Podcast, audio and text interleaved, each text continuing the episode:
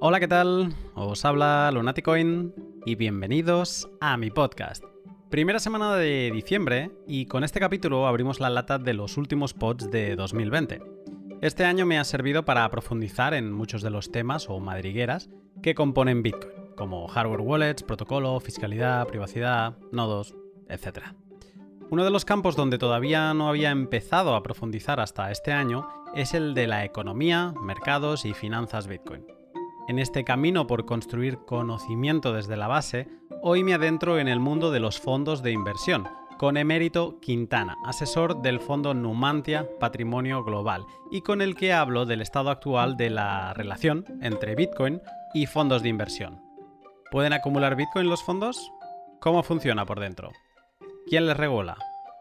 ¿Cómo han de estructurar su portfolio? De todo esto te cuento más en un minuto, pero antes, un momento para mis sponsors. También déjame decirte que desde el último pod estoy poniendo un link adicional en mis tweets con un paywall o muro de pago. A cambio de 3.500 sats puedes escuchar lo mismo que haces de forma gratuita, pero te sumarás a la cadena de valor por valor. Si lo que te cuento te suma valor superior a esos 50 céntimos, pues puedes animarte y hacérmelo saber. Pues bien, eh, para empezar a acumular Bitcoin tendrás que empezar por algún sitio. Yo acumulo semanalmente Bitcoin practicando la filosofía de apilar satoshis o stacksats en hodlhodl.com. HODL es una plataforma web que pone en contacto a compradores y vendedores de Bitcoin. Una buena forma de entender su funcionamiento es equipararlo a un tablón de anuncios. Gente que quiere vender Bitcoin cuelga ahí su oferta con el valor que desea recibir a cambio, cantidad mínima de venta y método de pago. La diferencia con un tablón de anuncios es que Hodel Hodel te aporta seguridad. Comprar ahí te asegura que nunca vas a perder fondos. Cuando compras Bitcoin a un vendedor en Hodel Hodel, el vendedor primero envía los fondos a un contrato multifirma controlado por ti, por Hodel Hodel y el propio vendedor. A partir de ahí tú ya puedes enviar el contravalor en tu moneda fiduciaria al vendedor y una vez esto ha sucedido puedes reclamar los Bitcoin que esperan en el multifirma. Si el vendedor desaparece con tus dólares, Hodel Hodel interactúa contigo para desbloquear los eh, satoshis a tu favor. Y también muy importante es que en ningún momento el vendedor puede retirar eh, esos Bitcoin del multifirma sin que tú o Hodel Hodel aceptéis. Un sistema genial para poder acumular Bitcoin de otros particulares y sin KIC nadie más que el vendedor sabrá que has comprado Bitcoin. Anímate a comprar Bitcoin en Hodel Hodel y recuerda que si te registras utilizando el código Lunaticoin en mayúsculas, recibirás un descuento en comisiones para siempre. Y mi segundo sponsor, Bitrefill, no deja de sorprenderme día a día. Bitrefill es una empresa que te permite vivir con Bitcoin sin tener que pasar a dólares o euros. En Bitrefill puedes hacer compras eh, en numerosos establecimientos a través de tarjetas regalo y también recargar tu teléfono móvil, estés donde estés del mundo. Digo que Bitrefill no deja de sorprenderme porque si hasta ahora podía prácticamente vivir con Bitcoin, ahora puedo incluso quedar para cenar con Bitcoin. Bitrefill ha incluido recientemente en, en, España el servicio a domicilio, el servicio de comida a domicilio Deliveroo. Así que ahora si te apetece cenar sushi pagando con Bitcoin que compraste en Hodel Hodel, lo puedes hacer sin tener que lidiar con ningún exchange ni banco. Deliveroo no es el único servicio que han añadido recientemente, así que te animo a que sigas el link de la descripción y le eches un vistazo a todo lo que Bitrefill puede ofrecerte. Como te decía, hoy me siento a charlar sobre fondos de inversión y Bitcoin con Emérito Quintana, conocido también por su handle en Twitter, el Foso Defensivo, y con el que repaso qué es Bitcoin, su magnetismo por qué es una mala idea no estar expuesto a él, los fondos de inversión en España, el papel de la CNMV y su opinión respecto a Bitcoin, límites de diversificación y la decisión de tener acciones de MicroStrategy desde Numantia Patrimonio Global. Como lo mejor está en las palabras de Emérito, sin más, te dejo con el pod. Buenas tardes, Emérito. Muy buenas tardes. ¿Cómo estás? Genial, genial aquí de que eh, contento de que me hayas invitado. Bueno, no, yo contento de que hayas aceptado y un poco que, podamos charlar de, Bitcoin. En una de sus muchísimas ramificaciones. Eh, me apetece especialmente charlar contigo porque, mm, aunque has mostrado y sigues mostrando día a día tu, interés por, Bitcoin en, diferentes tweets y, explicaciones que haces, me, da especial curiosidad eh, un poco tu, background. ¿no? Porque, porque, bueno, eres eh, el asesor del fondo de inversión de Numantia, Patrimonio Global, pero sé que tu formación no viene de la parte, digamos, de economía, ADE o finanzas, ¿no? Viene de, de, inicialmente, viene por otro lado. Así que te pregunto ya, ¿cuál es tu background y cómo llegas a trabajar en el mundo de la inversión? Bueno, yo, mi formación oficial es de, ingeniero especializado en electrónica industrial y no, no tiene mucho que ver con la economía, pero luego me ha sorprendido que mucha gente me ha dicho que al final ha, sido mejor, porque si hubiese hecho economía, luego habría tenido que desaprender muchas cosas para, para aprender un poco la, la, teoría económica que tiene más sentido y que, y que tiene más que ver con la realidad, ¿no? Que empresarial que tú ves. Pero sí, yo hice la, la ingeniería y luego, cuando me empecé a, a interesar por la inversión, la economía, el dinero, pues hice, pues me empecé a formar por ahí, aparte de, de la lectura y lo que haces autodidacta, ¿no? Hice un posgrado eh, en mercados financieros, o sea que el título del EFA, el de asesor financiero europeo, el de gestor patrimonial, y, hice el máster de oficial en economía de la Escuela Austríaca de la Rey Juan Carlos con Huerta de Soto. Y así es como, como me empecé a formar más en esta nueva rama que vi que es lo que me, más me apasiona. Dices que, que, te han dicho que es una suerte el, no haber ido por el lado de estudiar el grado de economía, porque, cito textualmente, acabas de decir, eh, así puedes aprender la teoría económica que tiene que ver más con la realidad. Mm, explicado rápido, ¿cuál es la teoría económica que tiene que ver más con la realidad? Bueno, como cuando ves, o sea, yo vengo de, familias pues, de, empresas, de negocios y, cuando te acercas al mundo de la inversión te das cuenta de que, de que son eso, de que son negocios que los llevan personas de carne, de carne y hueso, que dan productos y servicios para otras personas, que lo valoran subjetivamente y que todo es mm, pues muy subjetivo, muy cualitativo. Tienes que darle enfoque empresarial, tanto para entender la empresa como para valorar, valorarla cara al futuro. Entonces, eh, cualquier teoría económica que intente fundamentar la inversión y desarrollar una teoría financiera, desarrollar una teoría monetaria o cualquier cosa, tiene que tener al ser humano real em, eh, en su centro. Y el ser humano real es un ser humano que es eso, un, empresario que en un em, que ante la incertidumbre pues, pues busca fines, medios, se actúa y no es un, no es un robot que puedas matematizar. Entonces en la universidad cuando haces economía normalmente aprendes todas estas ecuaciones que solo son aplicables cuando conoces toda la información de la economía y la economía está en equilibrio y, y lo empiezas a matematizar, pero como eso nunca es así, como la economía eh, es, descentralizada, está en las personas, está en la mente de las personas y eso no se puede articular. Y mm, además nunca está en equilibrio, siempre está tendiendo a ello, pero es, es precisamente el proceso de, búsqueda de, equilibrio, pero no... Eh, es como intentar explicar el motor, un motor simplemente con una foto, ¿no? Entonces, si, si, si has estudiado, digamos, economía mainstream, cuando intentas desarrollar estas ideas o aprender estas ideas, pues tienes que desaprender todo lo anterior. Economía del equilibrio, economía keynesiana, eh, matematización, econometría. Y es, eh, más difícil. Pues eh, es muy interesante y supongo que, también por esa parte eh, un poco tendrás el interés en, en, Bitcoin. Yo te estaba investigando un poco, eh, porque bueno, sí, recientemente me he cruzado con dos hilos tuyos muy interesantes que recomiendo y que los pondré en, en la descripción. Eh, uno sobre la teoría de regresión de Mises en relación a Bitcoin y luego uno sobre inmutabilidad de cadenas de blockchain, para resumirlo rápidamente, también muy interesante. Pero en general lo que he visto es como que vienes hablando más y más de, de, de Bitcoin, de, bueno, pues de ya no de, no de un tiempo a esta parte, ¿no? De, años a esta parte, ¿no?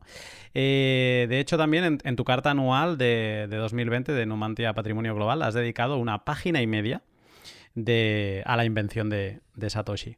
Me gustaría comentar contigo algunas de las cosas que dices eh, para conocer un poco más eh, sobre tu relación con, con Bitcoin.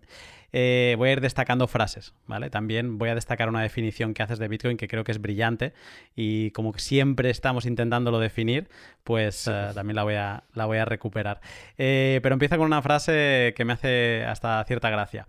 Dices que Bitcoin no es fácil de entender, normalmente hace falta un amigo pesado y polímata que te empuje a entrar en la madriguera. te pregunto a ti, ¿Quién te hmm. empujó a ti a entrar en, la madriguera y cuándo caíste por ella? Mm, pues no sé si él es muy fan de que, de que lo mencione mucho, pero en, caso, en mi caso fue eh, un amigo mío que es Pablo Martínez Bernal, que, que, fue, eh, que fue el que me, introdujo un poco, porque yo nos conocemos mucho y solíamos eh, quedar de vez en cuando en Madrid y yo sé cómo piensa él, qué cosas le interesan a él, y él había hecho muchos, muchas conferencias sobre inversión y sobre Charlie Munger, sobre Versailles Hathaway, sobre inversión en valor y, demás. Y mm, yo conocía Bitcoin desde bastante antes, porque cuando estás en este mundillo, eh, pues normalmente te, te, lo ha mencionado alguien. Yo recuerdo, por ejemplo, en el 2015, en el Congreso de Economía Austriaca, eh, que, que monta el Juan de Mariana todos los años, pues estar allí en una charla sobre Bitcoin, que estaba Miguel Vidal, que estaba eh, mucha gente, y, yo estaba allí en, persona. De hecho, estaba detrás de, Fernando Bernat, que estuvo ahí, el de Advalor, eh, estaba al lado también Francisco Capella, y bueno, estaban un poco ahí en el debate, Bitcoin estaba en 200 dólares, creo recordar, eh, o por ahí. Y, y bueno, me interesó porque, claro, yo pues algo conozco, o sea, un poco puedo unir los puntos porque algo de, programación, de sistemas informáticos eh, sé, de open, de open source, eh, algo siempre me han interesado las matemáticas, la criptografía, incluso la física, que cuando estaba haciendo la carrera me pasé la mitad de la carrera en la biblioteca de, física eh, leyendo sobre física y sobre matemáticas, pero bueno. Y, estaba a punto de empezar a hacer el máster de economía de la escuela austríaca, que te interesa mucho la teoría monetaria, la teoría económica. O sea que algo podía haber unido los puntos, pero por aquel entonces un par de, argumentos en la discusión pues me retrasaron y, no hice más. Entonces no fue hasta enero febrero de 2019 que en una de esas quedadas con Pablo, él me dijo, em, estábamos hablando, yo le estaba hablando pues de empresas, de modelos de negocio, del fondo y tal y cual, y él me dice, bueno, yo es que ahora eh, estoy 100% leyendo sobre Bitcoin. No dedico tiempo a nada más, estoy obsesionado con esto y no, no estoy leyendo sobre otra cosa. Entonces eso pues enciende la bombilla y, es un poco lo, creo que lo mencioné el otro día. a mí me recuerda a esta película de La Gran Apuesta, en la que están como en una fiesta los de un banco diciendo, eh, vamos a celebrar lo que, un colgado nos ha comprado un montón de derivados eh, para apostar contra el mercado inmobiliario y tal.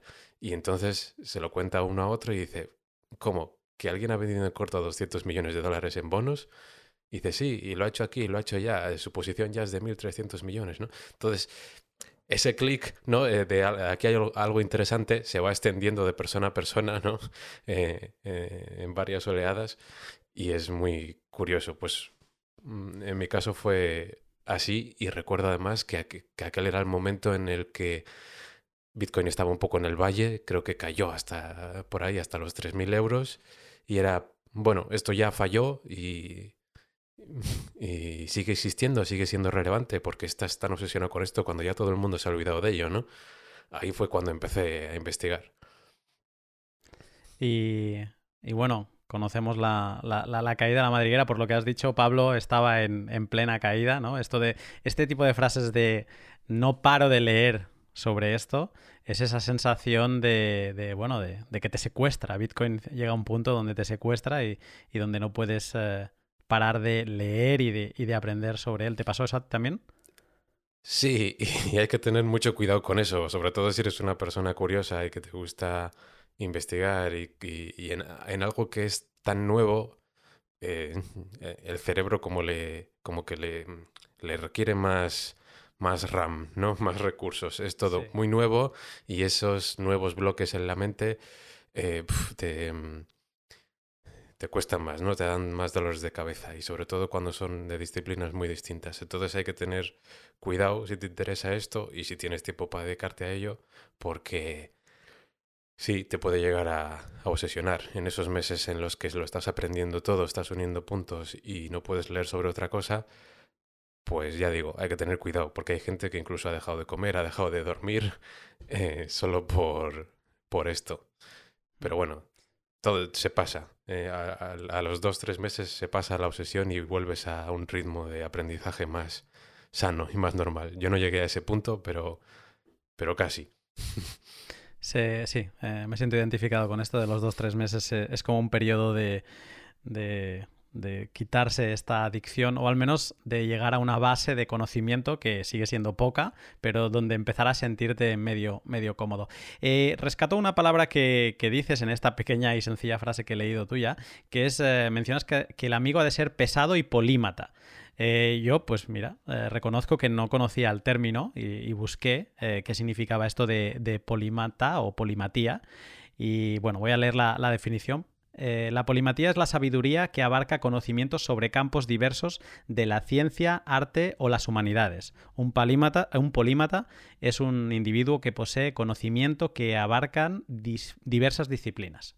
Eh, Leonardo da Vinci, por ejemplo, sería un, polímata, eh, ¿no? Nunca me había parado a, encontrarle un nombre a este hecho, ¿no? como una persona del Renacimiento, eh, qué, definición tenía, pero, pero me ha gustado especialmente reflexionar sobre ello y te quería preguntar si crees que Bitcoin atrapa tanto a todos los que lo estudiamos al tener como estos diferentes acercamientos a, su entendimiento, ¿no? Porque tú ahora hablabas de, tu background desde un lado de, la ingeniería que te da como esa visión del open source, de, la, criptografía, pero también hablas del background de la economía eh, y de la escuela austríaca. Es como que Bitcoin, todos los caminos llevan a Bitcoin, ¿no? Como que hay diferentes maneras de, mirarlo. ¿Crees que es esto que, es lo que atrapa a todo el mundo que, que toca Bitcoin?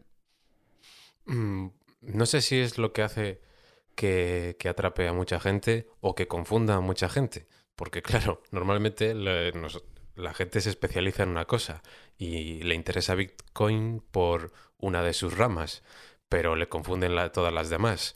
Quizás eh, si, eres un ingeniero informático te interesa más el código y, y te cabreas mucho con el código y con la forma de funcionar por Bitcoin porque el, ves que es muy ineficiente, ¿no? Los ingenieros intentan siempre optimizar las cosas y no entienden la parte social, no entienden que tiene que ser así porque lo importante es que escale socialmente y, no importa el código, la rapidez o esas cosas, sino que importa la minimización de la confianza y otros aspectos. Entonces, eh, y, si vas por la parte de, la economía, pues no entiendes otras cosas. Eh, entonces, bueno, es difícil. Por eso digo que alguien que lo haya tenido que entender bien tiene que tener un conocimiento multidisciplinar y desde ahí explicártelo bien. De ahí lo del amigo polímata. Es, y sí, viene un poco de pues el típico genio renacentista, ¿no? Eh, como Leonardo da Vinci, pero si te interesa la inversión en valor, también se suele oír porque Charlie Munger, la mano derecha de Warren Buffett, pues habla mucho del conocimiento multidisciplinar, de saber un poco de todo, de que esos pequeños modelos mentales, ideas, conceptos valiosos de distintas disciplinas se unan en la mente como en un tapiz, ¿no? O como en un mosaico de ideas. Entonces tiene, tiene, tiene que ver. Y Hmm. en esto, pues está, está muy claro, sí, perdón, en eso está muy claro que hace, que hace falta. Hace falta lo, lo que has dicho, hace falta teoría económica, historia del dinero, hace falta matemáticas, criptografías, y de redes distribuidas, problemas de los sistemas informáticos, mm, criptografía, teoría de juegos. Y, y claro, cuando te metes en esto, pues eh, le dedicas varias semanas a cada cosa. Yo recuerdo estar semana y media con criptografía asimétrica, con curvas elípticas y todo eso.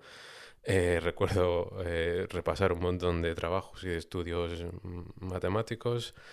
Recuerdo estar otras dos semanas con, con teoría de juegos. Vamos, que, que te puedes tirar lo que quieras.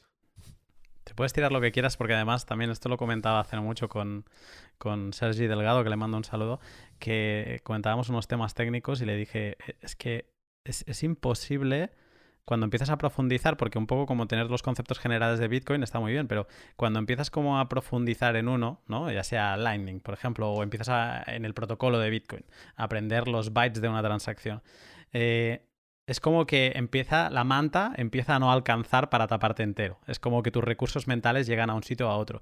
Y es como, al menos eso me pasa a mí, como que tengo que ir saltando para seguir ampliando el conocimiento, tengo que ir saltando de madriguera en madriguera eh, para ir como empujando los límites, pero un, recuperando lo que aprendí la última vez en esa madriguera, porque un poco como que los se va quedando, el conocimiento se va quedando difuso, porque al final es como muy profundo a, los puntos que vas llegando. Y es como, es, es parte de esta enfermedad que yo creo que es Bitcoin, que, que te, yo no recuerdo aprender tanto desde, desde que estaba en la carrera o, o con esa necesidad de aprender tanto, ¿no? Es algo, algo muy curioso. Eh, sigo con, con la carta. Antes mencionaba esta definición que haces de Bitcoin que me parece eh, muy interesante, así que la voy a leer y, te voy a preguntar por ella. Dices que, que, Bitcoin es un protocolo que... No, es un protocolo que compite por la base monetaria de los bancos centrales y el sistema internacional de liquidación. Es un libro mayor de contabilidad distribuido e increíblemente seguro e inmutable, cincelado con pura energía que permite atesorar y transferir valor. Es el activo más escaso, superior al oro en casi todos los aspectos y el sistema más antifrágil que he estudiado hasta la fecha. No tiene competencia. Responde a las condiciones de su entorno para protegerse a sí mismo y se vuelve más fuerte si intentas atacarlo. ¿Bitcoin es la mejor reserva de valor de la que disponemos actualmente? Pues está cada vez más claro que, sí. Es, en la, carta tuve que hacer una definición resumida, pero es siempre difícil definir Bitcoin y resumir Bitcoin. Ese es otro de los problemas que tiene. Pero bueno, intenté mencionar las cosas que más me interesaron, como en el hilo que hice recientemente que mencionas, donde se ve lo especial que es esa inmutabilidad y que no todas las cadenas de bloques la tienen y que no por ser una cadena de bloques algo es inmutable. Um, y también me interesó mucho que, que, Bitcoin es como si fuese casi un ser vivo, ¿no? A veces también se le llama depredador monetario. Y es como un ser vivo porque, por eso, por lo que digo, porque responde a las condiciones de su entorno, con cosas como el ajuste de dificultad y con el sistema de incentivos que tiene a su alrededor, que digamos que orienta las acciones de, los agentes a su alrededor y los enfoca en proteger la red, ocurra lo que ocurra cuando cambian las condiciones. Y como lo hace de, forma muy descentralizada a varios niveles, pues resulta muy esquivo, muy elusivo el acabar con él, no tiene puntos únicos de fallo, entonces lo hace muy, eh, muy robusto y muy antifrágil porque, por ejemplo, si si alguien intentase atacarlo de forma intencionada, fuerte y coordinada y fallase, pues estás demostrando que Bitcoin es resistente, que es eh, resistente a la censura y a otros ataques, entonces de, demuestras un, su modelo, su, su, propuesta de valor y al final aceleras la adopción y lo haces más fuerte intentando atacarlo. Hmm. Eh, la primera frase también es interesante, que dices que compite por la base monetaria de los bancos centrales y el sistema internacional de, liquidación. Eh, sé que es, bueno, es imposible prever lo, que pasará, pero tienes algún escenario en mente de, lo que puede acabar pasando con bancos centrales y, Bitcoin en un futuro? Bueno, eso lo puse para que no se confunda con, con que Bitcoin es una especie de, de PayPal o de Visa. Porque eh, o sea, para, para, confiar en un tercero ya tenemos eso, ya tenemos el Bizum, ya tenemos Visa y, y, no quiero que se confunda con que es un mecanismo de pagos en el que lo, que importa ahora mismo es la cantidad de transacciones por segundo o, o, o la minimización de comisiones y, y cosas así.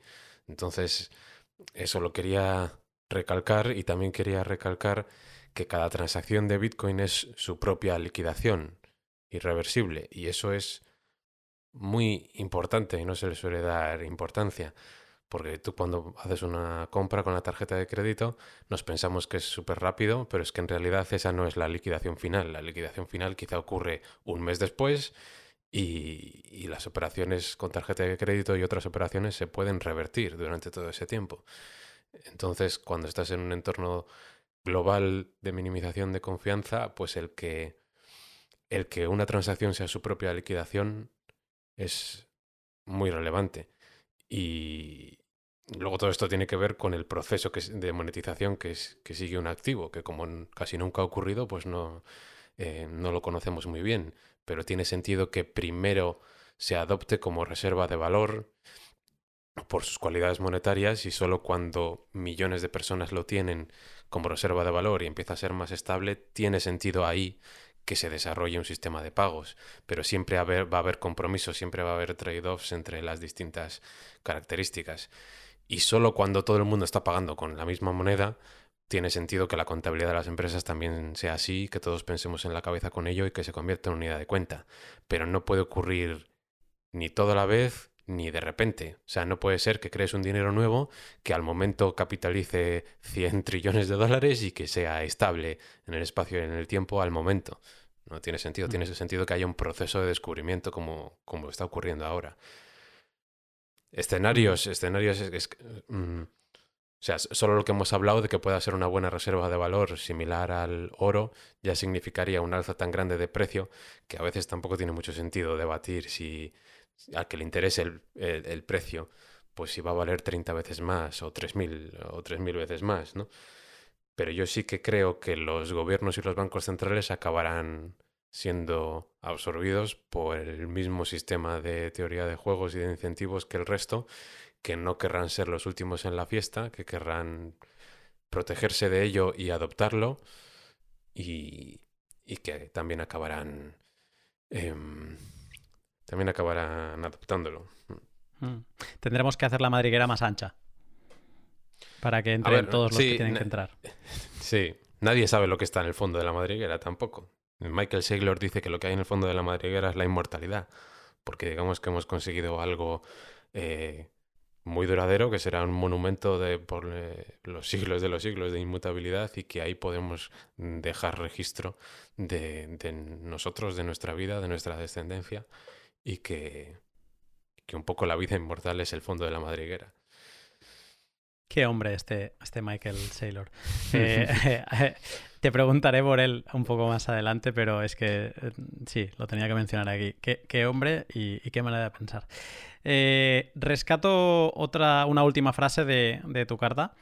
dices que cada vez estamos más convencidos de que la exposición incorrecta a Bitcoin es cero. Y pensando en los partícipes y en los hijos de los partícipes, es una decisión prudente reduce el riesgo de Numantia, en, este caso, eh, habiendo pues tomado una posición de la que también te preguntaré después, pero que está relacionada con, con MicroStrategy y Michael Saylor. Eh, he hablado muchas veces de Bitcoin con gente de sectores serios, vamos a decirlo así, para que nos entiendan, eh, como la banca o el mundo empresarial, y siempre, siempre, siempre me he encontrado con una sonrisa condescendiente que trata a Bitcoin como algo de broma o de soñadores, o también normalmente, que suele pasar, de especuladores. Tú llegas a Bitcoin por, por un lado serio, podríamos decir, por el lado de entender sus cualidades monetarias y ver su, su potencial más allá del precio. Así que te pregunto, ¿cómo le explicarías a los escépticos que la exposición incorrecta a Bitcoin es, no estar expuesto eh, o, tener exposición cero? Mm, sí, es que en este mundo es, la reacción más común. Igual que te he dicho antes que los ingenieros eh, les fastidia unas cosas y se, y se, centran en la parte técnica de Bitcoin, pues la gente que está en el mundo de la inversión o de las finanzas está muy acostumbrada a valorar activos financieros o a analizarlos, es decir, activos que tienen unos flujos de caja futuros, tienen una generación de beneficios y de dividendos y, y, el modelo mental que tienen en la cabeza es ese. Y casi ninguno tiene ni la experiencia ni la base teórica para analizar activos monetarios. Ni siquiera los mejores del mundo. O sea, en Warren Buffett nunca ha entendido la utilidad del oro, el valor del oro, de dónde procede y siempre ha puesto eh, ejemplos engañosos y no lo entiende. Pues, pues con, con Bitcoin le pasaría lo mismo, pero al cuadrado y también ha sido muy, muy crítico siempre, Charlie Munger también. Entonces, eh, es difícil empezar a, a, decir que no, que esto no es como una acción de una empresa, que esto no es como un bono, sino que eh, esto es un activo monetario y lo más parecido que te puedo explicar es el oro, pero, pero también te lo tengo que, explicar bien. porque digo yo que cada vez estoy más convencido de que la exposición incorrecta es cero? Porque en la situación actual estamos viendo que es uno de esos pocos momentos en, la historia en el que descubres algo que tiene el potencial, eh, al menos en algunos escenarios, aunque sean muy poco probables, de, de ser muchísimo más valioso y entonces es una situación muy asimétrica. Y en esas situaciones muy asimétricas, aunque haya una probabilidad muy pequeña, pero de un futuro muy, muy brillante, lo lógico desde un punto de gestión de riesgos y de, asignación de capital es estar expuesto, aunque sea poco. Y esto también me pasa con algunas empresas como, como Carvana, como Tesla, que son como semillas de opcionalidad y como tienen la posibilidad de, de ocurrir esos escenarios de muy alto impacto, aunque sean poco probables, pues eh, lo lógico es estar expuesto, porque la distribución de probabilidades no es normal. Mm, eso sirve para gestionar el fondo. Y entonces esto es, esto es lo mismo. Puedes tener más o menos convicción. Yo he ido ganando convicción, pero aunque tengas poca, por su realidad asimétrica, tiene sentido estar expuesto. Y bueno, es, es algo polémico, porque para un fondo de inversión, bueno, yo como soy un fondo de autor muy familiar, pues soporto mejor, digamos, decisiones polémicas, pues como invertir en Tesla en 2018 o en, o en Bayer en su momento, en JD con todo el escándalo, y, tener paciencia y aguantar esas cosas. Y como muchos de los inversores em, lo que hacen es abrir las cuentas para sus hijos con un tutor y, y demás, para cuando sean mayores, pues es que muchas veces me tengo que enfocar en eso. Y aunque sea polémico, dándole vueltas, si me pongo a mirar a 10, a 15 años, eh, ¿tiene lógica estar expuesto a esto? Pues, eh, pues sí, aunque, aunque yo entiendo que, que, hay mucha gente que no lo entienda. Mm. Pues, eh, pues bueno, eh, muy interesante charlar así en general de, Bitcoin. Yo, aparte de, conocer tu visión ¿no? sobre esta parte interesante de la, de la carta de Numantia, que por cierto es, accesible y diría que si no lo has cambiado, la tienes colgada o lo tienes como tweet fijo en, tu Twitter. O sea que si alguien quiere, quiere leer esta página y media sobre Bitcoin, eh, pues está hacia el final y, yo la, recomiendo que, le echéis un, un vistazo. Espero que este Black Friday hayas aprovechado para subir de nivel la seguridad de tus bitcoins con una cartera de hardware Bitbox 2. Bitbox 2 es un dispositivo mínimo, algo más grande que un pen USB, y que permite a los principiantes guardar de forma segura su Bitcoin. Me centro en los principiantes porque su interfaz es muy intuitiva y su app para ordenador es accesible para cualquier ser humano con conocimientos básicos de ofimática. Bitbox 2 también es genial porque una vez te familiarizas con Bitcoin es un dispositivo que crece contigo, siendo actualmente una de las mejores eh, hardware wallets para realizar multifirmas. sigue los principios de código abierto y funciona a las mil maravillas con Electrum o Spectre Wallet. Si todavía no tienes tu Bitbox 2, te propongo dos formas de conseguir uno antes de acabar el año. Primera forma, siguiendo el link de la descripción y utilizando mi código de descuento Lunaticoin, con el que obtendrás el mismo descuento que ha, que ha tenido durante el Black Friday. Y dos, siguiéndome en Twitter y estando atento al doble sorteo que realizaré en los próximos días para un afortunado y un amigo suyo. Ambos podrán estrenar una Bitbox 2 estas navidades. Ya lo sabes, si todavía guardas tus Bitcoin en una software wallet o en una hardware wallet con pobre seguridad, sube de nivel con una Bitbox 2. Eh, aparte de charlar de Bitcoin, eh, como hemos estado comentando ahora, pues tú tienes eh, conocimiento o expertise sobre fondos de inversión. Y como también comentábamos ahora, esta parte de la polimatía ¿no? de, Bitcoin, por el lado del fondo de inversión es algo que yo totalmente desconozco y te quería preguntar, quería charlar contigo sobre la relación que, está teniendo Bitcoin con fondos de inversión. ¿no? Para, poder grabar este podcast le he dado también muchas gracias en privado a Lander, porque con él, Lander Rubio, que con él grabé el L80 eh, sobre agentes económicos eh, Bitcoin. Eh, y repasábamos los agentes que, podemos encontrar en un, mercado. Obviamente él hizo una, simplificación para que, digamos, alguien que no tenía ni idea como yo, pues que pudiéramos entrar y, y, ver un poco la imagen del mercado. Y él hizo una lista, ¿vale? Voy a repasarla rápidamente porque también es interesante decir que él la ordenó de los primeros que adoptaron Bitcoin a los que están por adoptar Bitcoin. Entonces, esta lista empezaba con el retail, con el inversor individual, luego estaban las family offices, luego los hedge funds, luego empresas eh, privadas, empresas cotizadas, ahí creo, ahora he borrado o no lo encuentro los Venture Capital, pero bueno, también estarían por, por ahí de los primeros. Empresas privadas, empresas cotizadas, que ahí es donde estaría MicroStrategy, y ahí ponía un poco Lander la, frontera de la adopción y luego venían fondos de inversión, planes de pensiones, bancos centrales y gobiernos. Numantia, eh, en, esta clasificación, ¿Numantia caería dentro de los fondos de inversión? Eso es. Sí, sería, sería fondos de inversión. Yo añadiría, yo añadiría incluso antes que el inversor retail, los primeros, primeros yo añadiría em, criptoanarquistas, luego, luego añadiría, eh, pues no sé, frikis informáticos. Y antes se me ha ocurrido otra cosa y ahora no sé qué decir, pero vamos, que antes de llegar al, al inversor incluso, porque inversor ya son palabras mayores, retail, ha habido bastantes pasos eh, complicados. De hecho, todo ese periodo es lo más difícil de, de replicar. El periodo de circulación libre eh, de Bitcoin cuando no tenía casi valor y, de crecimiento de, de, la, de la red de, minería. Porque claro, si tú lo haces ahora algo de cero, pues es fácilmente atacable y no se puede replicar ese proceso. Hmm. Pero sí, vamos, eh, no, no Matías estaría dentro de fondos de inversión. Vale. Em, él, él, ponía justo a los fondos de inversión en como que aún no habían adoptado Bitcoin, ¿no? También veo lo que tú dices y lo que mencionas.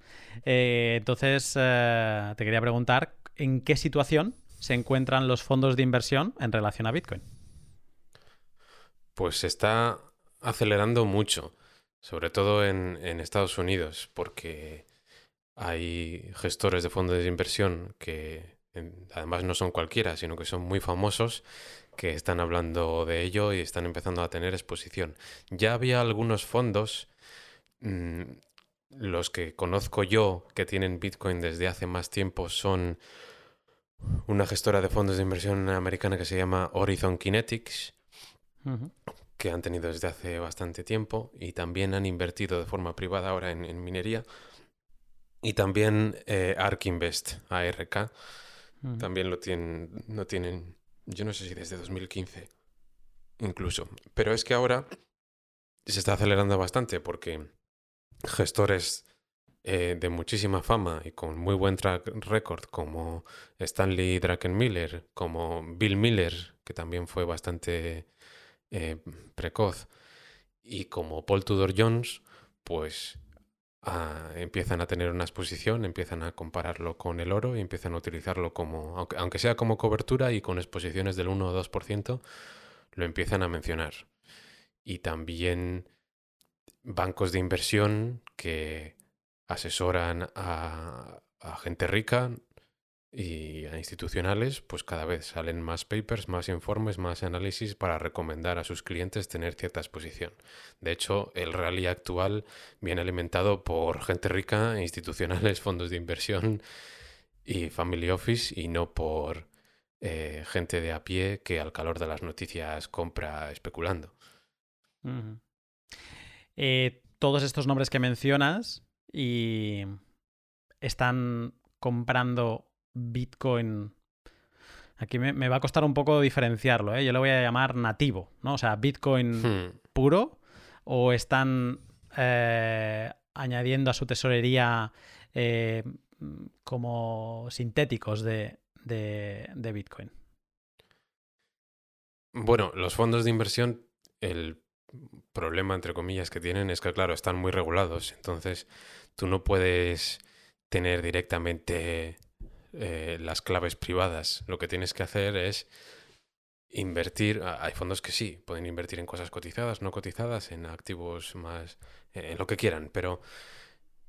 Pero normalmente solo se puede invertir en cosas que coticen, en cosas que estén en mercados regulados y organizados. Entonces, si quieres invertir en Bitcoin, necesitas un vehículo y se está desarrollando también eh, este mercado de vehículos de exposición a Bitcoin. Eh, uno de los más conocidos es el Grayscale Bitcoin Trust, pero también hay fondos cotizados en forma de ETFs, fondos que técnicamente se llaman ETPs, que son como fondos cotizados 100% respaldados por materias primas. En este caso la materia prima, entre comillas, sería eh, Bitcoin.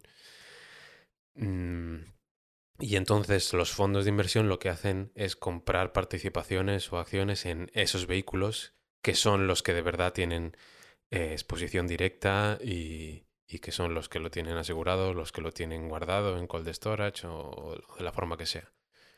Hmm.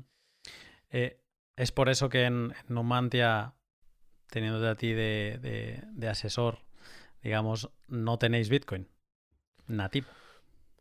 Mm, no solo, a ver, un fondo de inversión, una institución de inversión colectiva que se llama en España, no, podría tener algo así, igual que no puede tener un lingote de oro o no puede tener una obra de arte, ¿no? Mm, solo puedes tener cosas que coticen. Pero en mi caso, ni siquiera eh, ni siquiera podía comprar estos vehículos que son exposición casi 100% a Bitcoin. Algunos, algunos son mejores, peores, algunos cotizan con prima, como el Grayscale, eh, algunos tienen más, menos comisiones. Y bueno, no es fácil, pero una vez que los encuentras, pues eh, dices a través de cualquier broker o a, través del fondo de inversión, pues das una recomendación de compra y te lo, y te lo compran. Pues no, ni siquiera ni siquiera a mí me dejaron hacer eso, porque me avisaron desde el, eh, pues desde el Departamento de Riesgos de Renta 4 eh, o de Riesgos Normativos que la CNMV había transmitido en varias ocasiones que esos activos no son aptos. que, que en caso de serlo se tendrían que especificar en el folleto va a invertir en ellos, pero que si es así, si tiene que ver con, con Bitcoin, eh, no podía, el fondo no podía estar abierto a, clientes minoristas. Y vamos, que no estaba permitido, no está, no está autorizado. Yo intenté comprar el Wisdom Tree Bitcoin ETP, que es el que cotiza en Suiza en dólares y está 100% respaldado y tiene una comisión del 0,95% anual, que me pareció la mejor opción y que la gente lo puede comprar eh, con Interactive Brokers. Entonces, me dijeron que no. Y durante un tiempo lo descarté hasta que comenzó, hasta, hasta que invirtió MicroStrategy y empecé a, a investigarla para ver si era un buen candidato para tener una exposición indirecta o, doblemente indirecta, ¿no? Claro. O sea, por, lo que me estás diciendo, mm, en, general los fondos de inversión eh, pueden invertir o pueden tener exposición a Bitcoin a través de vehículos regulados que coticen, pero el caso concreto de España es que ni así. Eh, no puedes eh, tener ningún tipo de mm, vehículo donde ellos hacen la custodia, etcétera, etcétera, de Bitcoin y tú comprarles pues una participación, entiendo que es, o no sé cómo será, sino que digamos que de momento no tenías manera de hacerlo y si no, puedes tener maneras creativas y gracias a MicroStrategy, pues mm, se, abre una puerta para los fondos de inversión españoles. Mm, sí, em, de hecho he visto aquí el, comunicado de la CNMV que me compartieron, que se, que se dice, a través de determinados fondos de inversión, de inversión u otro tipo de vehículos de inversión colectiva que inviertan en criptomonedas, entre comillas, que no saben ni ellos lo que son, lo que dicen, pero bueno. Eh, este tipo de vehículos de fondos de inversión deben estar autorizados o registrados en la CNMV. Hasta este momento no hay ningún fondo de estas características aprobado por la CNMV y los fondos que legalmente podrían, de ser autorizados a invertir en criptomonedas, con carácter general no se pueden comercializar entre inversores minoristas. Es decir, la CNMV todavía no ha aprobado que ni el Wisdom Tree, ni el Grayscale, ni ninguna cosa, ni, los futuros de Bitcoin sean aptos no están registrados en la CNMV. Y aunque lo estuviesen en el futuro, te dicen que no los puedes comprar si eres un fondo de inversión para minoristas. O sea que está muy, muy, muy capado en España, tristemente. Pero bueno, yo espero que si cada vez más gestores de inversión eh, eh, lo, solicitan, lo, lo, piden y le dicen a la CNMV que, que, que ven correcto tener una exposición para sus partícipes en esto, pues que lo vayan permitiendo. De momento parece muy lejano. Mm. No, no, sé si tuviste al caso, pero yo recuerdo en, en, 2017, cuando un poco se le estaba acabando la gasolina a Bitcoin del, del all-time high anterior, que un poco el salvavidas del Titanic iba a ser el ETF. Primero había el de Vanek, creo, Luego, el, no sé, eh, habían como distintos que, y, me acuerdo que en los calendarios estos donde ves los eh, eventos que van a pasar, te marcaban tal día eh, esta institución americana ha de dar el ok o ha de rechazar el ETF de, X o Y, ¿no? Y parecía ser que iba a ser la, salvación. el ETF siempre está como ahí a vueltas, pero ahora has mencionado que hay en Suiza eh, tenemos un ETP, que es el, Wisdom Tree, creo, y luego también hay otro en Alemania, si no me equivoco. Eso es. Eh, Tiene sentido porque Alemania y Suiza siempre han, eh, siempre han estado muy a favor o han tenido un poco en la memoria colectiva, ¿no? O en su ideología, los peligros de la inflación y siempre han sido muy favorables al oro y hay un sector muy importante en Alemania y en Suiza de custodia, de compraventa de oro y demás. Pues eh, con esto tenía sentido que fuese allí que lo, que lo aceptasen. Pero como tú mm. dices, en Estados Unidos se hacía una petición de ETF por parte de X empresa, denegada. Una petición por parte de otra, denegada, denegada, denegada. Y la, la SEC no, no, no permitía ninguno. Pero sería lo mismo, o sea, ¿conseguirían lo que ya tenemos ahora? Porque claro, eh, para alguien que no conoce sobre la materia como yo, eh, también a mí me lía esto de que, haya ETPs y ETF. Antes has mencionado, me parece que, vienen a ser lo mismo. Eh, o sea, un ETF americano, lo único que traería es la adopción dentro del business y de las instituciones americanas Sí, a ver, en, la práctica es lo mismo, es buscar una, un vehículo de un vehículo cotizado de exposición directa al 100%. O sea, un vehículo de exposición al 100% en, en ese activo.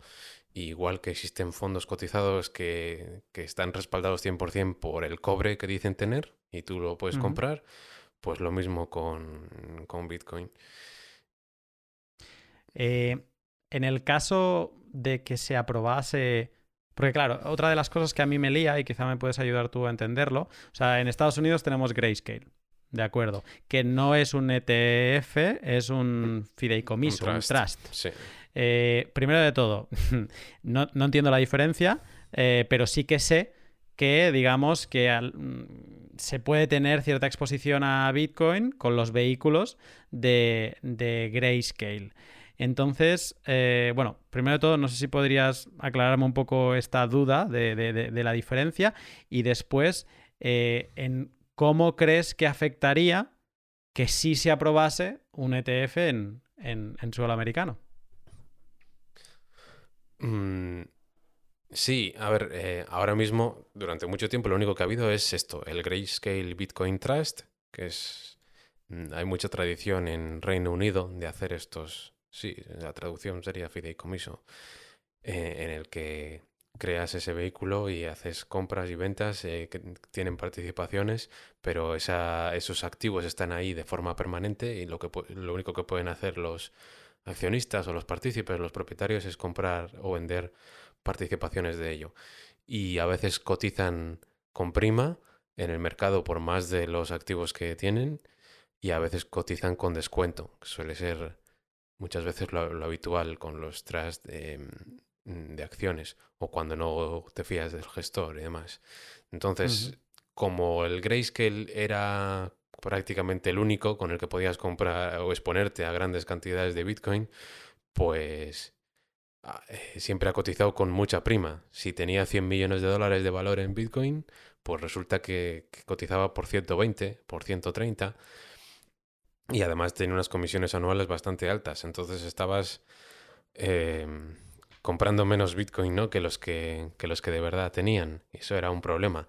Yo creo que conforme aumente la competencia, pues esa prima eh, se irá reduciendo. Eh, o sea, mm, yo creo que sí, que ETFs claros a, gran escala eh, harían subir mucho el precio y favorecerían la adopción, igual que pasó en su día con los ETFs de oro. Pero, o sea, cosillas ya existen, por lo menos si no es ETF es ETF-like, ¿no? Es, eh, aparte de lo que hemos dicho, em, los de XBT también tenían un, vehículo que se llamaba CoinShares, que, que digamos que era no 100% respaldado físicamente, entre comillas, sino que era como, como si fuese una deuda de ellos para tener exposición. Em, también los de 3IQ han conseguido montar el 3IQ de Bitcoin Fund, que, cotiza, en, que cotiza en Canadá. Y, lo que hemos hablado de, Alemania y de Suiza. Cosas empieza a ver, pero bueno, falta, falta, falta mucho más. Hace poco saltaba la noticia que los de Banek lo habían conseguido ya, ¿no? Me parece, hace eh, pocos días lo he visto. Eh, mm, pues mira, la verdad es que estoy muy desconectado de ese tema. Eh, hubo un tiempo donde era el pan de cada día. Era cuando va a haber el ETF y además es que el precio lo notaba. O sea, cuando la SEC decía mm, denegado, ¿no? El precio caía. Era como algo que hacía bailar el, mercado. Y bueno, en esa época que quizás estaba yo más interesado en el precio, pues sí que estaba más, más pendiente. Y de un, tiempo a esta parte no, o sea, de un tiempo a esta parte sí que se va hablando y creo que incluso cuando se apruebe no va a tener el efecto que se venía buscando en, en aquella época como, como, ahora no me acuerdo cómo se llama la empresa, pero también pasó algo similar con los futuros diarios de... Ah, no me acuerdo. Em, y, es sorprendente que no me acuerde porque además era algo que lo mismo, o sea, se hablaba de los futuros diarios de Bitcoin que iba, bueno, mm, iba a ser la, la, hostia, digamos, y no, se quedó en, nada y al final movía al principio muy poco, no sé si movía 10 bitcoins al día, o sea, movía una miseria cuando Bitcoin estaba a lo mejor en, en 5.000 en dólares el, año pasado. Bueno, el mercado de derivados sí que ha crecido bastante también con el grupo CME y con otros eh, proveedores. Eh, ha crecido bastante el de futuros y el de opciones que también existe. Y la noticia de Banek, que sí que la he encontrado, que es justo de ayer, Em, van, a, van a hacer un, producto que se llama el Banek Vector Bitcoin ETN, que digamos que es como lo que te decía antes, es, como una nota, como si fuese un papel de, ellos, de Banek, eh, y, ellos lo, garantizan o lo respaldan con Bitcoin de verdad.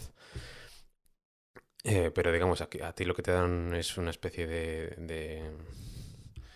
Em, sí, lo llaman notes. Mm, para que, para que pueda cotizar en, creo que es en el, en el mercado de Alemania. Vamos, Ah, que exacto. está- Lo- del mercado de Alemania lo había visto, pero mm, que, que sería el como el segundo entonces. Tendríamos el BTC GI, creo que es, GY. Sería Y- en el Setra, sí, sería el segun- la segunda forma de exponerse a Bitcoin. Sí. Vamos a ver eh, cuando, cuando empiezan a salir otra vez los rumores de, de ETF en, Estados Unidos. Pero eh, se me ocurre una pregunta aquí y es que yo hace tiempo que, vengo diciendo que no me, o sea, me interesa relativamente poco el precio de Bitcoin, ¿no? Porque, bueno, en- dentro de este camino por las madrigueras, pues me empiezan a interesar eh, mucho, pues, mm, todo el valor disruptivo de Bitcoin y, y la posibilidad de, de llevarte en la mochila, pues, todo, toda tu riqueza, ¿no? Eh, las dificultades, que, lo portable que llega a ser Bitcoin y lo incensurable, bueno, todas estas características que, que hacen que uno se, se enamore de Bitcoin. Y, eso me hace pensar más en Bitcoin que no en, en dólares y, y otras monedas eh, fiduciarias. Eh, Hmm. Ahora decías algo así como que, sí, ¿no? Que un ETF pues hará crecer la adopción eh, en general y, un poco pues seguramente el precio se volverá loco. Eh, ¿te, te interesan las propiedades de Bitcoin? O sea, ¿te interesa Bitcoin mm, obviando su precio?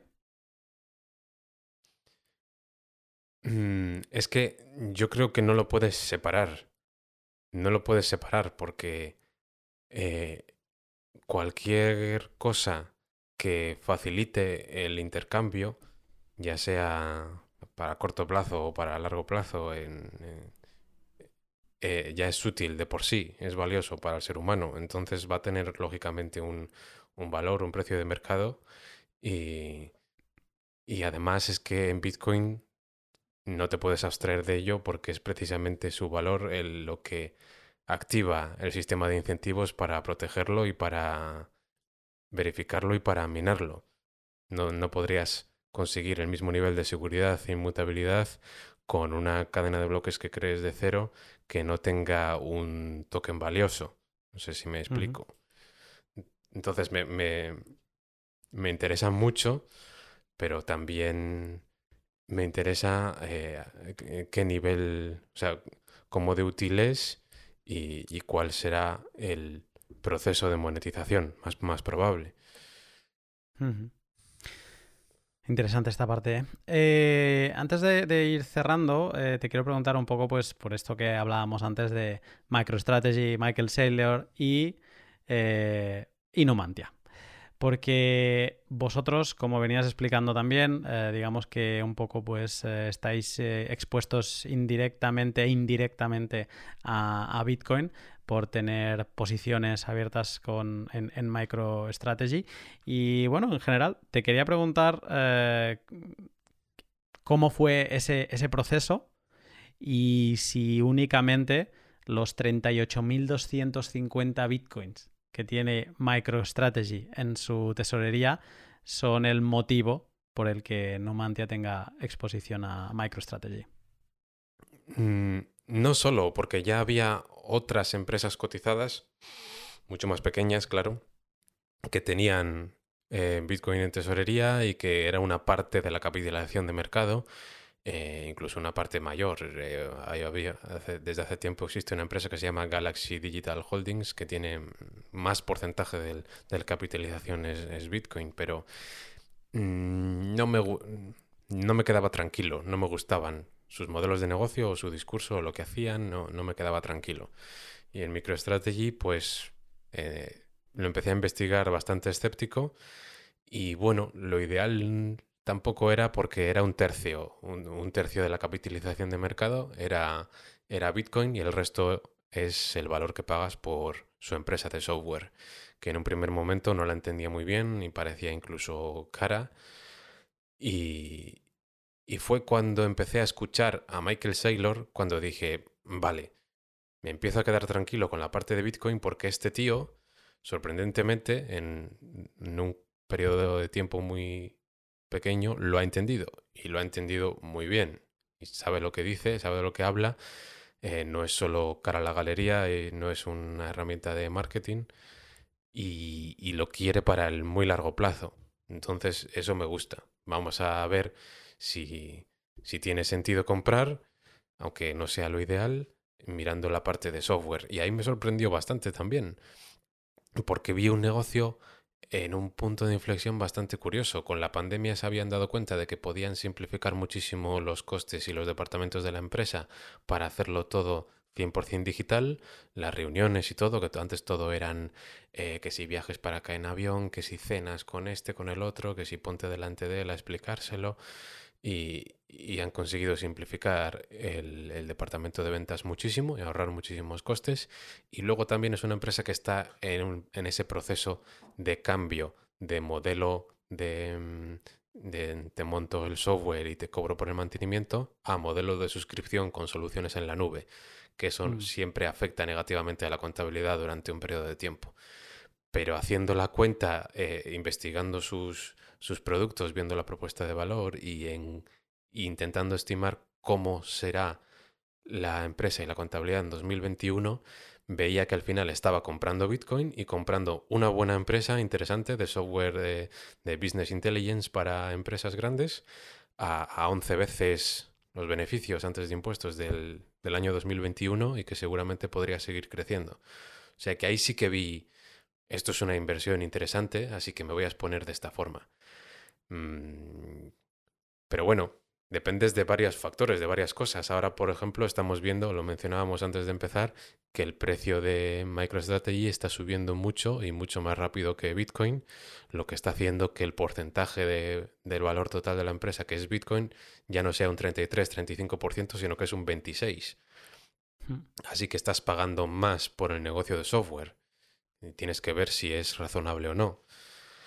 Entonces también, eh, también existe la posibilidad de que, de que si no es la forma ideal de exponerse a Bitcoin, pues que puede que en un futuro no la tengamos y que si no hay una solución mejor, mm, pues salga del fondo, que me fastidiaría mucho porque yo quiero tener exposición a Bitcoin y quiero eh, hacerlo así. Pero bueno, de momento ahí está, y no, o sea, no creo que lo cambie eh, a corto o medio plazo, no creo que lo cambie, pero vamos, que depende de muchas cosas porque hay muchas, hay muchas trabas, ya, ya lo ves. Sí, sí, no, es... Y, de, y sobre trabas te, te, quiero preguntar ahora porque eh, me vienen dos dudas. Eh, la primera es que aquí la CNMV parece como, bueno, pues un poco lo que has leído tú ahora y un poco como que está muy encima de, de, que quede claro que, que, todo lo que suena a criptomonedas, pues de momento no, etcétera, etcétera. Y, y me, me fascina un poco que, a ver, porque no, Numantia no debe ser el, no debéis ser los únicos que debéis haber pensado, mira, pues está muy bien, pero aparte tengo una exposición indirecta a Bitcoin. Debe haber más gente que lo esté tratando un poco pues como ese ETF o un 50% de ETF. Eh, mm, no sé cómo será la CNMV allí en, en, Estados Unidos, pero no hay un cierto riesgo de que un poco le vengan a decir, oye, que que no, que tal exposición o, hecha de esta manera eh, no está bien? ¿Te, da algún tipo de, miedo eso? Puede ser. O sea, es, difícil porque es que es una acción de una empresa cotizada y es difícil que una cosa así te prohíban tenerla porque puedes estar eh, mm, perfectamente interesado en la parte del negocio de software, ¿no? Y tampoco, tampoco te pueden prohibir Em, comprar acciones de Square en el Nasdaq, aunque la posición... Me, refería, me refería más a la CNMV americana que le diga algo ah. a MicroStrategy. Bueno, pues no lo sé cómo habrán sido las negociaciones. También sorprende mucho que como MicroStrategy está dirigida por su fundador, que tiene todo el control y lo ha entendido muy bien y muy rápido, han podido montar el mecanismo legal rapidísimo, hablar con, hablar con los reguladores, hablar con los asesores, con abogados y montar todo el sistema eh, regulatorio para que se lo aprobasen, para guardarlo, para asegurarlo en tiempo récord. Otras empresas tardarán mucho más, pero conseguirlo lo han conseguido. O sea, si no hubiesen tenido la aprobación de los reguladores, no lo habrían podido hacer. Y, además luego también en varias oleadas em, eh, fueron avisando a los accionistas también para que ellos decidiesen con tiempo. Entonces lo han hecho bastante bien. Y veo difícil que, lo puedan echar para atrás porque... Mm, porque las, regulaciones también tienen mucha inercia y sobre todo en estos últimos años que, que, por cada regulación nueva tenías que quitar dos, ¿no? Ahora con Biden será distinto, pero es difícil que cambien algo muy importante, que prohíban a empresas elegir su, eh, su activo de reserva de tesorería o, impedir comprarles eh, Bitcoin. Está bastante difícil. Creo yo, vamos. Mm. Algo que se habla mucho en inversión, eh, o al menos yo lo veo así desde fuera, es, oye, si te vas a exponer a Bitcoin, pues bueno, un 1% de tu portfolio, de un 1 a un 5, es lo que se suele mencionar. El, bendito problema de Bitcoin es que mm, empiezas con un 1 y cuando te quieres dar cuenta, ese 1 se ha convertido en el 10% de tu portfolio porque es eso, ¿no? Hay esa volatilidad normalmente, bueno, es la volatilidad es hacia arriba y hacia abajo, ¿no? Pero a la larga Bitcoin pues eh, tiende a subir. Y entonces, eh, digamos que un poco descompensa eh, los portfolios y, y, se tiene que acabar rebalanceando. Eh, vosotros tenéis cierta exposición a MicroStrategy ahora. Su, mm, por lo que me mencionabas antes fuera de, de POT, eh, está funcionando muy bien, ¿no? O sea, ha crecido, creo que lo leía en algún sitio, como un 120% en los últimos, ¿qué eran? ¿Seis meses o, algo así? ¿Tienes? Más o menos, sí. Sí. Y entonces, eh, digamos que claro, una posición en MicroStrategy pues te, está creciendo mucho, como lo está haciendo Bitcoin ahora. Eh, eso es algo mm, que, también me mencionaste fuera de pot y que quería que me explicaras un poco mejor, que tienes que tener como cierto cuidado, ¿no? En un fondo de inversión, porque hay los, los límites de diversificación. Entonces, eh, no sé si podrías explicar un poco qué, es esto de los límites de diversificación, quién los impone y un poco cómo, cómo están los límites. Mm, sí, o sea, los, fondos de inversión, las instituciones de inversión colectiva, eh, están muy reguladas para proteger a, los partícipes por la CNMV, que es el regulador español, y eh, tienen varias restricciones. Eh, pues se te exige, por ejemplo, un mínimo de liquidez. El 1% del patrimonio del fondo mínimo tiene que estar siempre en activos líquidos para, para pagar a la gente rápido. Y, uno de los límites o de las restricciones más importantes son los límites de diversificación, que también se llama a veces la regla 5-10-40. Lo que te dice la CNMV es, mm, tú puedes invertir en cualquier inversión cotizada que cumpla el folleto, pero eh, nunca puedes invertir más del 10% del valor del fondo en ninguna empresa. Incluso, bueno, en realidad no puedes, te dicen que no puedes invertir más del 5, en ningún caso por encima del 10, pero las empresas que pesen más del 5%, sumadas todas ellas, no pueden superar el 40% del fondo. Eh, no, sé si se, entiende, bien. O sea, puedes, Tener más, puedes tener más de un 5%, pero de las que son más de un 5% no pueden pesar más de un 40%. Y en ningún caso ninguna puede pesar más de un 10%. Entonces, eso en la práctica quiere decir que un fondo de inversión, mm, si todo está al 4,90 y algo por ciento, podías tener 20, mm, 20 posiciones, pero el, mínimo, el, eh, el, mínimo real son 25. No puedes tener menos de 25 empresas porque si no todos los días tienes que estar ajustando pesos. O bueno, puedes hacer, tener algunas pocas con, con más, con 7, un 8% y, una cola más pequeña de, empresas con menos. Puedes jugar un poco, pero más o menos está ahí entre el 20 y el 25 el, el mínimo mínimo. Entonces, eso es un problema para este tipo de activos em, con mucha opcionalidad o muy asimétricos. Y, y, lo que hace es que no te permite aprovechar al máximo este tipo de inversiones. También cuando yo estaba pensando todos los argumentos a favor y en contra para invertirlo en el fondo, pues había compañeros que me decían, bueno, pero ¿para qué, ¿para qué vas a levantar la liebre? ¿Para qué vas a, meterte en esta polémica que muchos inversores no lo van a entender si, si aunque salga bien vas a tener que ir vendiendo, ajustando por, eh, por los límites de diversificación y no vas a aprovechar del todo la subida de, Bitcoin, ¿no? O sea, te vas a te vas a exponer y vas a sufrir muchos, muchas cosas negativas por partícipes que no lo van a entender, pero lo positivo, pues va a darle quizá un empujón al fondo a lo largo de los años, pero no lo vas a aprovechar. Esto nos ha pasado con Tesla también, que, que se ha multiplicado por 10 veces en, en, un año. Y es verdad, esas cosas no, no las aprovechas al máximo, pero bueno, si yo sí creo que es lo correcto, lo tengo que hacer aunque sea poca exposición. Ahora te lo puedo ver aquí casi en directo, que tiene un par de días de retraso. En el panel de control que tengo del fondo, MicroStrategy pesa un 4,89% de Numantia ya, casi un 5%, por todo lo que ha subido. Rentabilidad acumulada casi el 60%. Primera compra, te lo puedo decir. Te lo puedo decir. Compra el, el, 5 de octubre, que es que se, hace nada. Hmm. Del 5 de octubre a, ahora. Eh, eh, qué barbaridad. Pero me, me hacía gracia escucharte porque, claro, y cuando te dije de grabar el pot, un poco te dije esto, ¿no? Que la parte interesante de, es, mezclar mundos en esto de Bitcoin, porque yo soy como Bitcoin native, ¿no? Y, eh, y, tú vienes del lado de la inversión, ¿no? Y, esta charla, pues yo creo que es la parte interesante.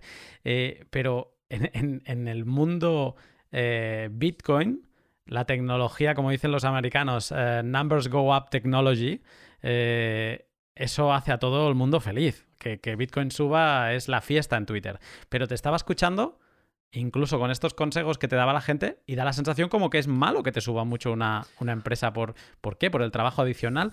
Eh, es, es, o sea, pero está bien, ¿no? Bueno, más que malo, no es óptimo. Digamos que te da rabia porque algo que ha multiplicado por 10, al final tú has aprovechado que tu inversión se multiplique por 2 o por 3 y que haya aportado al fondo un 5% extra, un 7% extra. Eh, o sea, cosas en las que tienes mucha convicción y que te salen muy, muy bien, a veces es un poco una gota en el océano que da rabia, ¿no? Si tú llevas tu propia cartera y pones un 5% en Tesla y la dejas correr cuando aciertas y sube, pues se convierte en un 50% de tu cartera. Pero, pero bueno, has acertado, te ha ido muy bien, luego ya vuelves a diversificar o buscar otras ideas. Pero en un fondo de inversión no puedes hacer eso. No puedes, no puede ser que Tesla pese el 50%. Que es lo que habría pasado si no hubiésemos ido vendiendo, ¿no? Claro, es, es curioso que haya límites hacia arriba, pero me surge la pregunta de si hay límites hacia abajo. O sea, si tú tendrás una posición y has perdido el 50% eh, de, ese valor, ¿no? ¿Hay algún tipo de límite hacia abajo o no? te dejan perder todo lo que quieras? No, no, no. Sí, hay, hay ejemplos de, de posiciones en los que la gente ha perdido un 90, un 95, 98%, las empresas te quiebran en el fondo, o sea, puedes tener un 0,01% del fondo en, en, una empresa. A, mí no me gusta tener posiciones pequeñas, ¿no? Porque quiero tener aunque haya límites, quiero tener una cartera bastante concentrada, que la mitad del fondo sean las 10, 12 primeras ideas y no, no me gusta tener una cola larga de posiciones de, de poco. Normalmente no, no, tengo, no tengo nada de menos del 1% o no me gusta tenerlo, porque es que no, no va a marcar la diferencia. Qué curioso. Esta parte no la, no la conocía y me parece curioso esto, ¿no? De que se limite la ganancia. Cuando es como... Sí, a ver, eso, eh, eso lo que te hace es que tienes, a ver, tienes que ser más conservador porque tienes que diversificar, pero también tienes que ser conservador al buscar las ideas. Tú necesitas que el fondo sea como un rebaño de empresas que van creando valor más o menos al unísono y tú vas ajustando pesos. No puedes aprovechar cosas que se te multiplican por 10 rápido, pero tampoco puedes... Em, recuperar pérdidas muy grandes. Imagínate que pasa eso, tú inviertes un 6, 7, 8% del fondo en una empresa que se te cae un 80, un, 90%, ¿no? Pues si tú tienes mucha convicción y crees que se va a recuperar a donde estaba, inviertes más, ¿no? Inviertes más, más y más, se empieza a convertir en un 8, un 9, un 10% el máximo del fondo. Pues claro, aunque tú tengas razón eh, y promediando luego se recupere y multiplique por 10 hasta donde estaba, no puedes aprovechar esa recuperación. Así que, ¿eso qué quiere decir? Que en el mundo de los fondos de inversión, posiciones principales que te pierdan un 50, 60, 80% son pérdida permanente. Porque aunque aciertes, no puedes aprovechar luego la recuperación y, volver a como estabas. Entonces tienes que ser muy conservador con las principales posiciones del fondo. Mm. Que, es verdad. Sea, es así. Que, es, algo que es algo que no tienes que pensar cuando tienes una cartera personal, ¿no? Pero en fondo es distinto, claro. Sí, eh, tuve mi momento donde pensaba que iba a ser el, mejor trader del mundo, ¿no? El, creo que lo tiene todo el mundo cuando entramos en el mundo cripto y somos como nativos de, este espacio y sobre todo cuando toqueteas shitcoins al, principio, eh, luego te das cuenta de que obviamente que tú no vas a ser nadie pero eh, hay como ese lema de, cortar las pérdidas y dejar correr las ganancias. Y un poco lo que, lo que me explicas tú es, bueno, deja correr las ganancias mientras esté por debajo del 10%, ¿no? O que no superes ese 40% de, de la suma de las que están por encima del, del 5%. Hmm. Deja correr las ganancias, pero ajustando pesos, sí, no te pases. pero mirando la báscula constantemente. Eh, tengo una última pregunta antes de la despedida y es eh, que, está muy bien porque está relacionado con una frase que acabas de decir ahora que, dices que es que, claro, no, puedes aprovechar al máximo. Em, hay gente que cree en esto de Bitcoin mm, mucho, ¿no? Y, y, no solo es una convicción eh, superficial, sino que es gente que vive abajo de la madriguera y digamos que entiende el cambio que va a suponer Bitcoin, etcétera, etcétera. Y esta gente, lo del 1 y el 5% del portfolio, eh, bueno, les queda, no, saben ni lo que es un portfolio, digamos, entonces están prácticamente all in. Ya sé por dónde eh, vas, sí. No, es pedirte la opinión. Y si, crees que iba por otro lado, te dejo que, contestes lo que quieras, ¿eh? Pero es, ¿tú, qué opinas de, este tipo de, de actitudes, sobre todo de gente que entiende lo que es Bitcoin de verdad? No, no, no gente que, ah, he descubierto que hay algo que es volátil, me gusta, lo meto todo. No, esto ya sabemos que no está bien. Pero gente que, que diga, no, no, es que a mí como decías antes, para mí es la mejor reserva de valor que hay y estoy all in. ¿Qué opinas de esto? Sí, eh, un poco como Michael Saylor, ¿no? Que, dice, mira, esto no hay vuelta atrás. No hay marcha atrás, así que todo mi dinero, todo mi patrimonio va a estar aquí y todas las reservas de, mi empresa, 10 años de beneficios de mi empresa, eh, aquí está mi proof of work, ¿no? Toma, todo. Eh, y también hay mucha gente que tiene la mitad o, todo su patrimonio en Bitcoin o que incluso tiene deudas, ¿no?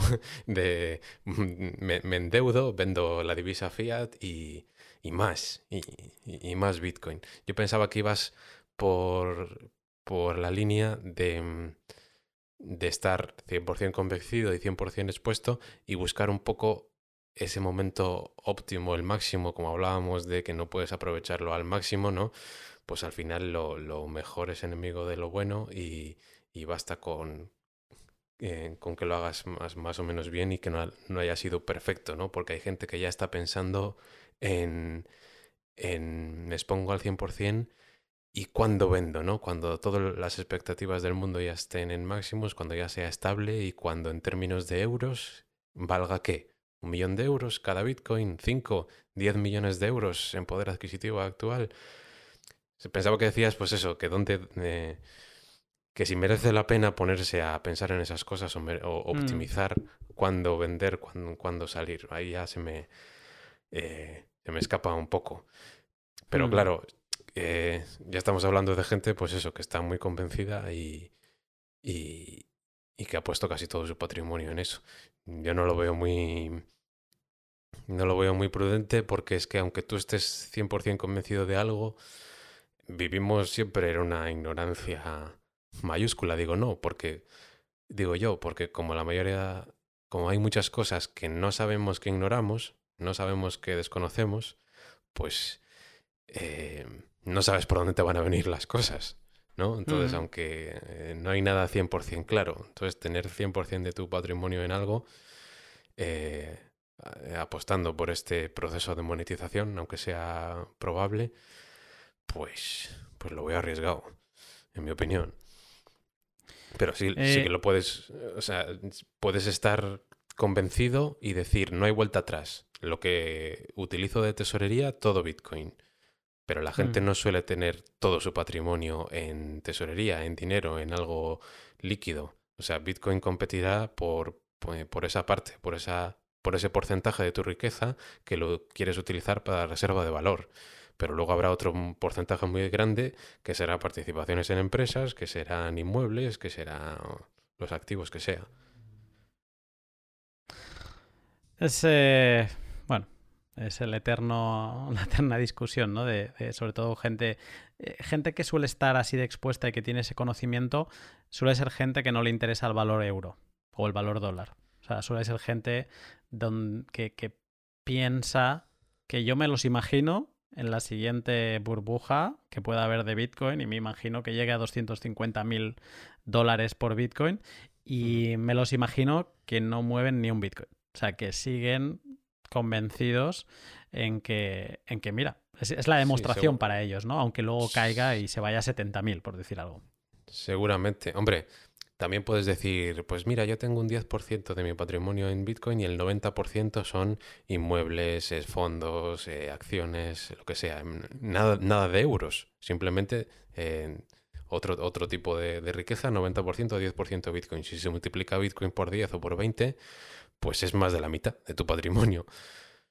¿No? digamos que eh, aumenta tu exposición cuando se reduce la, eh, las posibilidades de ganancia, porque si, si, si, ya se convierte como en el oro y vale 30 veces más, pues está claro que el potencial se habrá reducido y sin embargo es cuando tú tienes más exposición. Entonces, desde un punto de vista personal, puedes tener mucha exposición ahora, pero vas a tener que compensarla, eh, ajustarla en, en algún momento, porque si no, tu exposición va a ser cada vez más y más importante. Muy interesante. Eh, también, te, va a dar un poco igual, ¿no? Porque si yo qué sé, hay gente que, invierte, mm, yo qué sé, 10.000 euros y luego resulta que tienes un millón en Bitcoin, pues, ¿qué más te da ya, no? o sea, ya. Eh, no voy a decir que te haya resuelto la vida, pero bueno, que, bendito problema.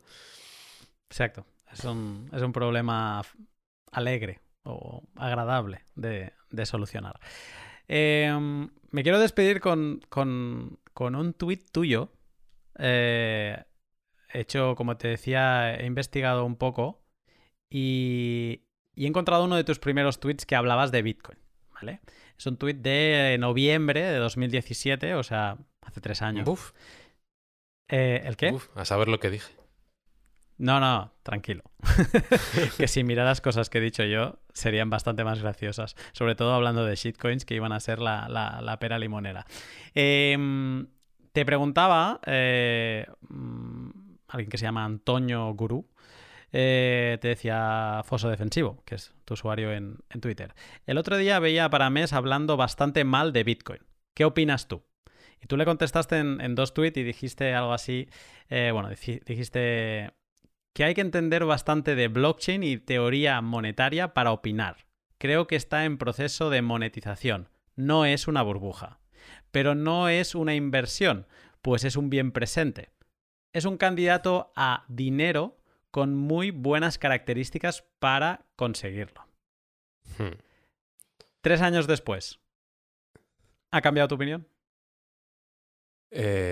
digamos que se ha eh, digamos que la opinión ha, eh, no sé cómo decirlo, se ha, perfeccionado, ¿no? Por aquel entonces podía, mm, yo ya podía intuir un poco estas cosas, pero no tenía ni la convicción ni el conocimiento que tengo ahora. Entonces se ha perfeccionado bastante mis, mis definiciones o mis matices o mi forma de, explicarlo. Mm, eh, como había dicho ahí, ah, claro, es que eso es una cosa eh, importante. Eh, que esto conecta con lo que decíamos antes de que los inversores se acercan a Bitcoin y dicen, pero esto, esto no sé cómo valorarlo. ¿Cómo lo valoro? Si no puedo hacer un descuento de flujos. ¿Cuál es su valor intrínseco? Porque el oro parece que es tangible, ¿no? Y se toca y hay mucha confusión. Entonces yo quería recalcar eso, que Bitcoin no puede ser una, una inversión si le definimos las cosas así, como ese intercambio entre el presente y el futuro, porque Bitcoin es como el oro, Bitcoin es un bien presente. Y, hay uno ahora y dentro de 10 años hay uno.